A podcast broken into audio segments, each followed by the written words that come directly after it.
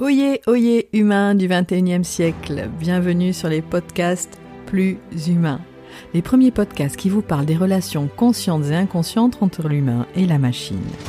Je vous parle de créativité, d'intelligence artificielle, de productivité consciente et de désintoxication digitale.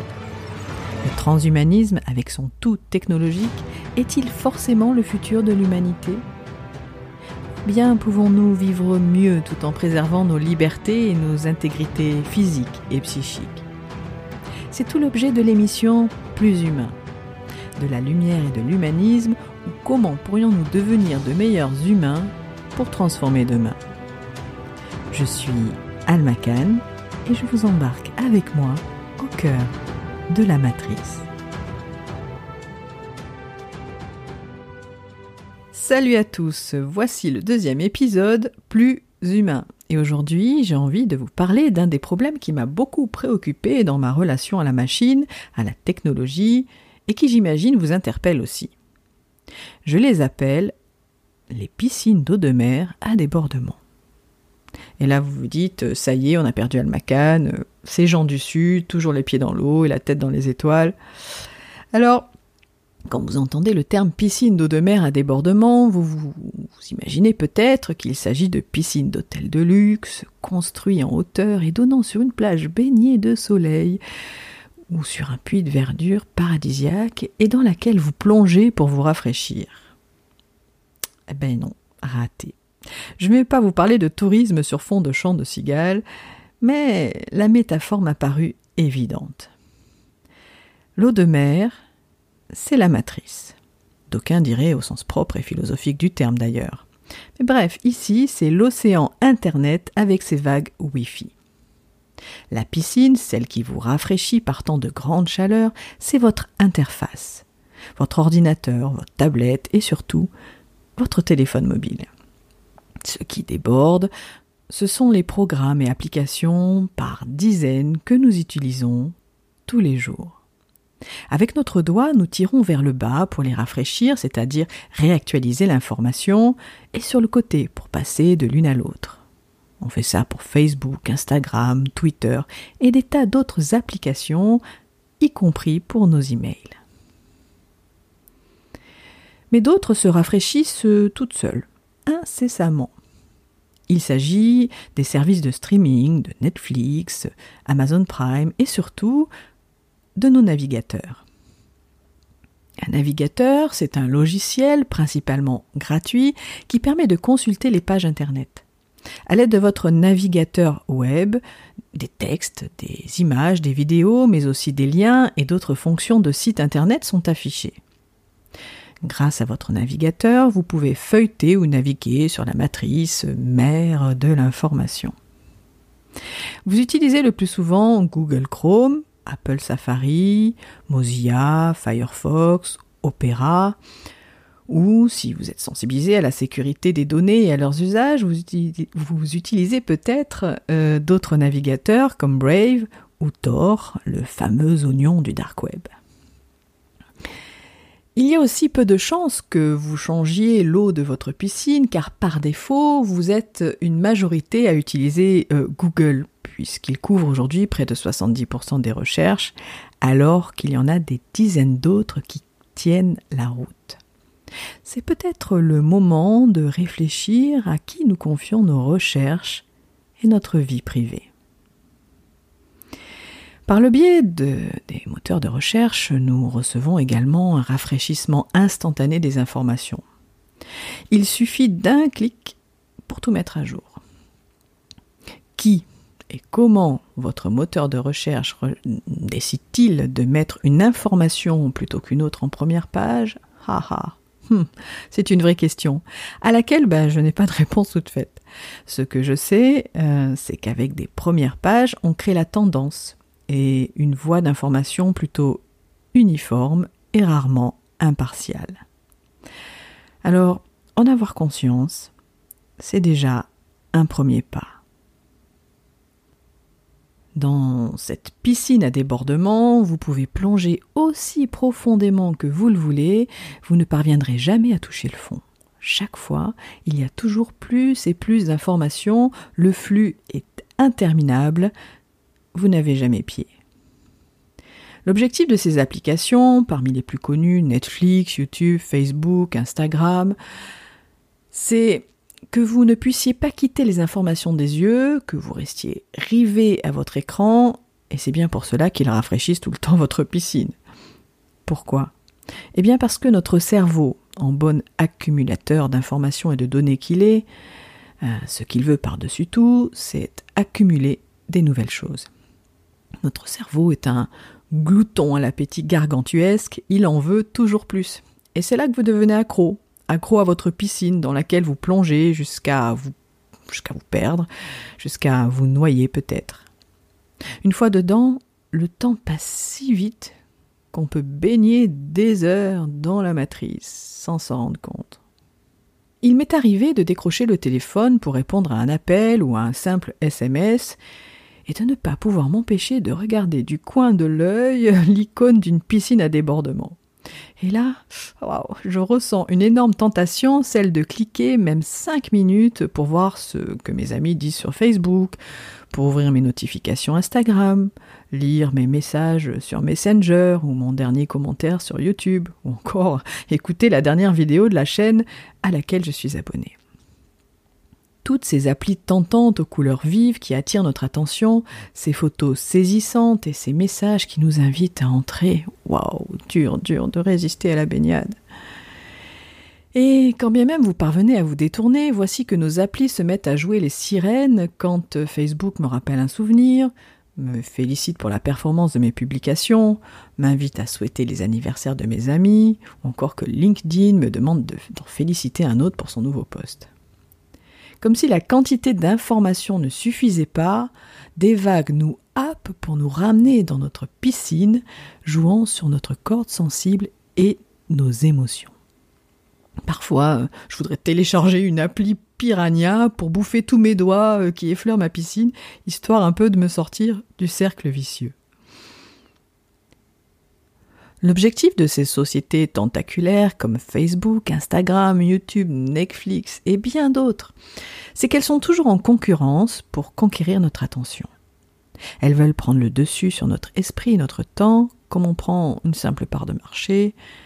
Tout cela pour nous vendre leurs produits, pour extraire nos informations privées, celles de nos désirs, de nos ambitions.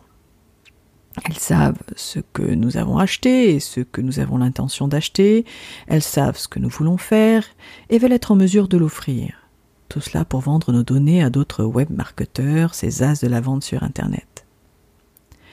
Leur plus grand succès a donc été de créer des piscines d'eau de mer à débordement tellement attractives qu'elles nous piègent dans ces remous. Elles nous piègent dans leur réseau, dans leur monde virtuel et nous empêchent de nous libérer en traçant et maîtrisant nos pensées et nos décisions d'achat. En fait, ces sociétés nous empêchent d'accéder tout simplement à notre conscience. Et le pire, c'est que plus on passe par elles et plus on croit que l'on décide librement. En réalité, c'est tout le contraire. J'en parlerai dans un autre podcast, mais en attendant, ça vaut tout de même le coup de faire un détour et de passer par la case conscience pour en être sûr. Ma première réaction serait de dire mais que pourrions-nous faire pour les éviter? Mais tout de suite, j'arrive à une autre question. Et en réalité, que ferions-nous sans elles L'utilité des outils numériques, en tout cas pour une partie d'entre eux, n'est pas à remettre en question. Ce qui pose problème, c'est la façon dont ces technologies ont réussi à déborder au-delà du rôle mineur pour lequel nous les avions initialement adoptés. Force est de constater que ces piscines à débordement virent parfois au tsunami et sont encore plus nuisibles que toutes ces notifications qui nous dérangent tous les jours dans notre propre maison. On a réglementé le commerce du porte-à-porte, mais avec la matrice et ses applications, on a zappé la législation comme on joue à saute-mouton. Trop tard, les vendeurs du monde entier campent en permanence chez vous grâce à nos interfaces et désormais nos objets connectés. On n'a plus rien à faire si ce n'est rester inactif, le derrière dans le canapé. Mais qu'est-ce qu'on est con, on les a même pas vus rentrer. Et pire, car même si on s'en rend compte, on est devenu trop passif. la passif étant le deuxième effet qui se coule, pour avoir la volonté de les virer.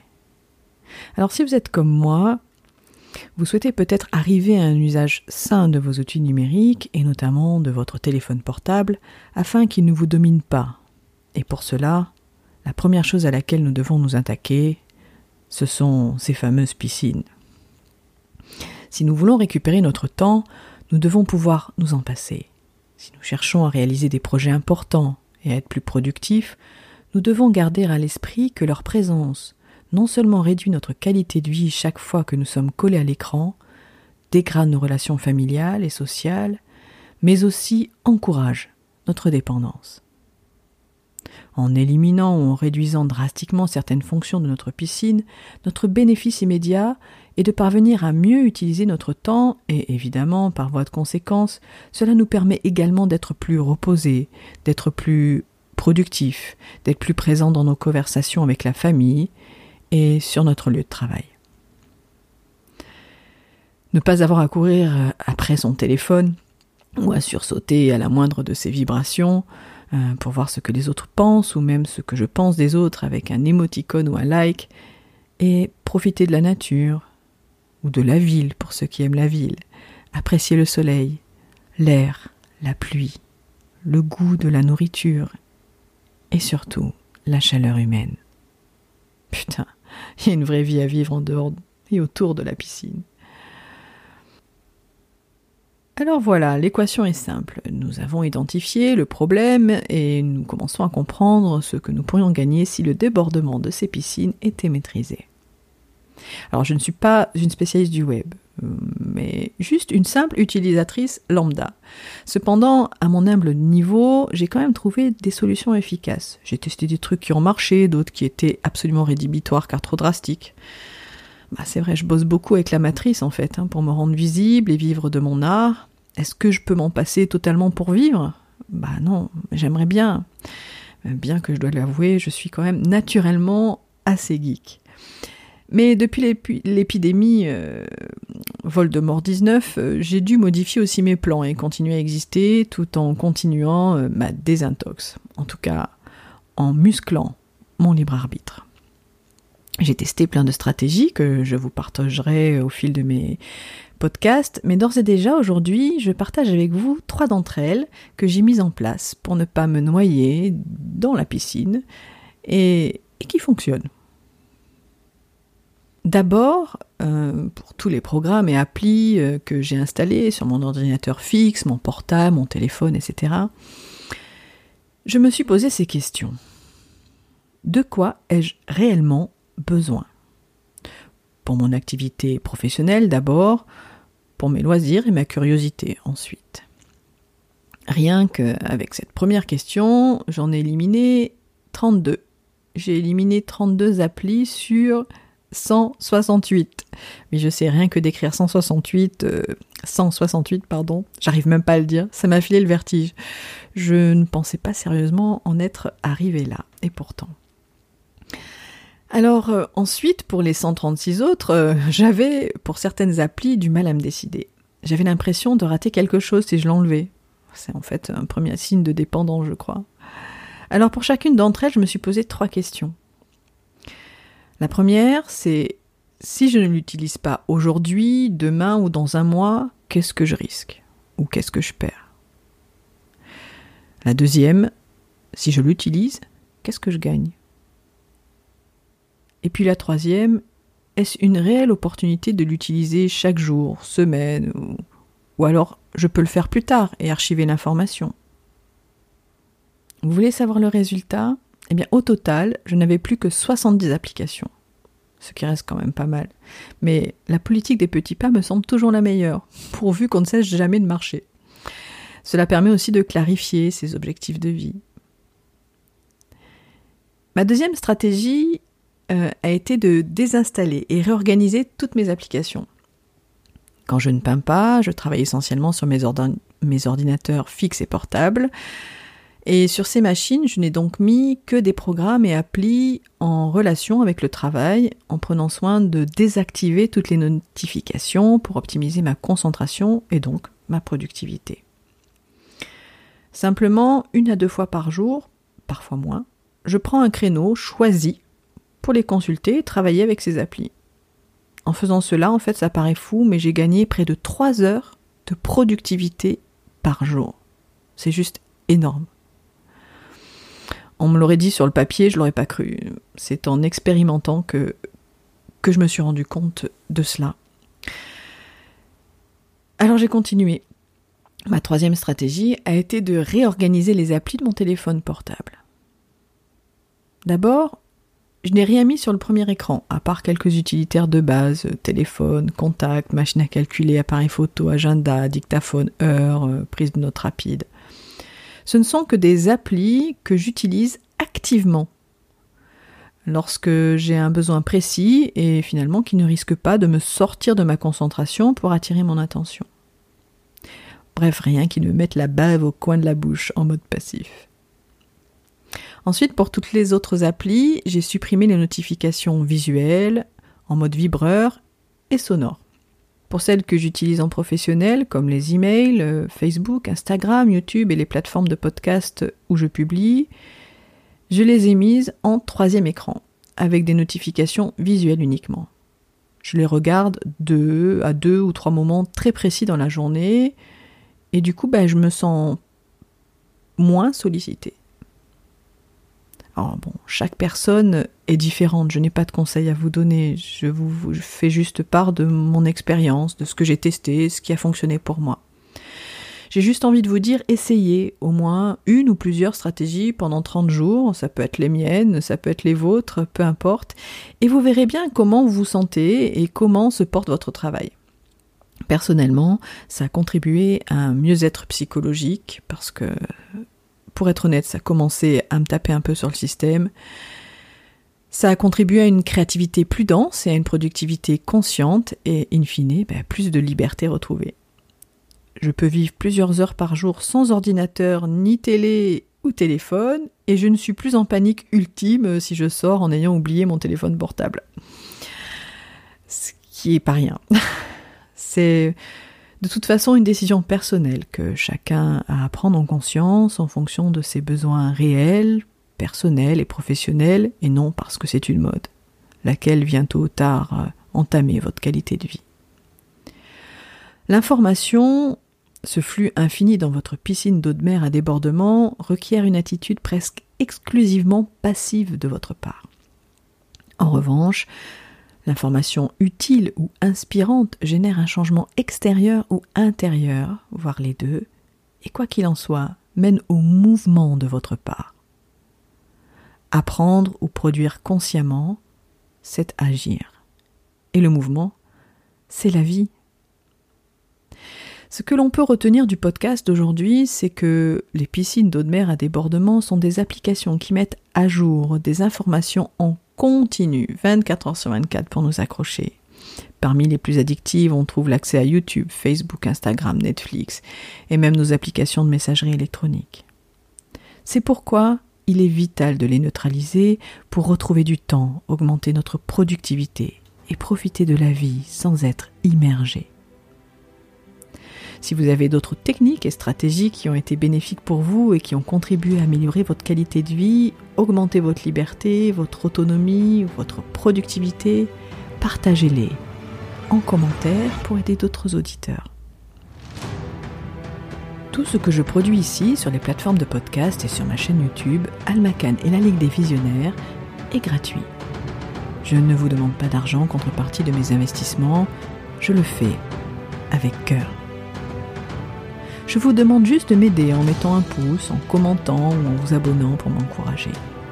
Si vous aimez, surtout partagez pour me rendre visible dans la matrice, histoire de la faire bugger un peu. Partagez pour contribuer. Partagez de la connaissance et du sens plutôt que de l'information brute. Partagez, au sens social comme virtuel du terme, c'est probablement le mot qui nous rend le plus humain. Si vous voulez en savoir plus sur mes activités, mêlant art, science et humanité, rejoignez mes contacts privés sur mon site web. Le lien est dans la description, en commentaire. Ici, avec moi, vous êtes un ou une futuronaute. Cette personne curieuse et ouverte d'esprit qui scrute le futur pour diriger et améliorer son présent. Une personne qui exerce son libre arbitre, avec âme et conscience. Vous êtes un être humain. Plus humain, meilleur sera demain.